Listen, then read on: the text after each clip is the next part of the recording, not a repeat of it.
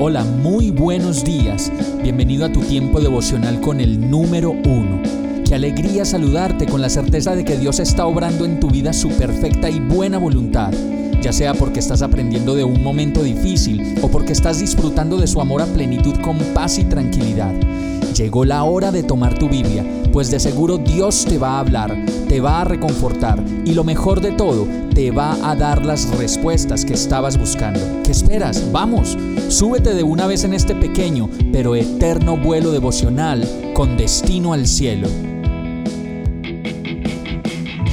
Y el mensaje de hoy se llama No dejes de hacer tus planes.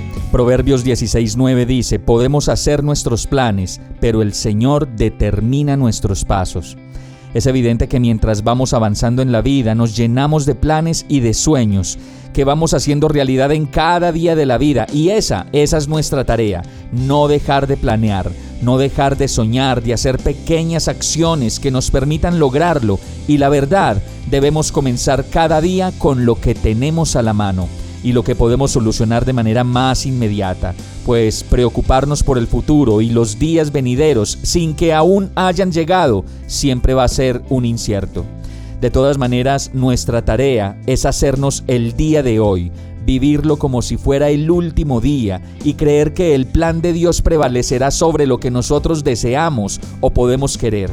Por eso dice la palabra en el Salmo 37, 23, el Señor dirige los pasos de los justos, se deleita en cada detalle de su vida, y cada uno de nosotros y las actividades que hacemos están llenas de detalles. Proverbios 16.1, podemos hacer nuestros propios planes, pero la respuesta correcta viene del Señor.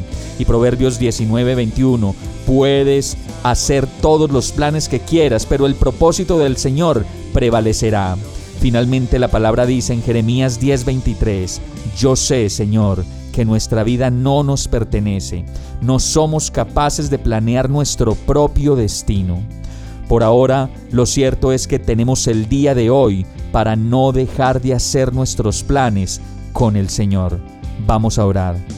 Señor, descanso en ti, descanso en tu palabra y en tus promesas. Sé que mis planes dependen de ti y no de mí. Por eso te entrego mi afán y mi preocupación.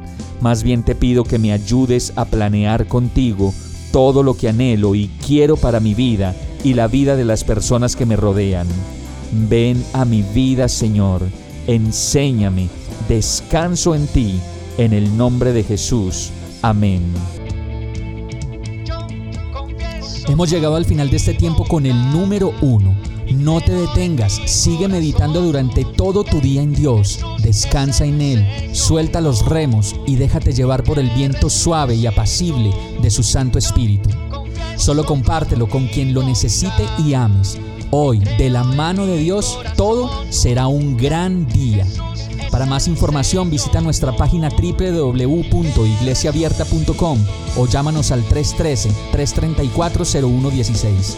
Oramos y rogamos para que cada día te enamores más de Dios y para que no pares de pasar todo tu tiempo con el número uno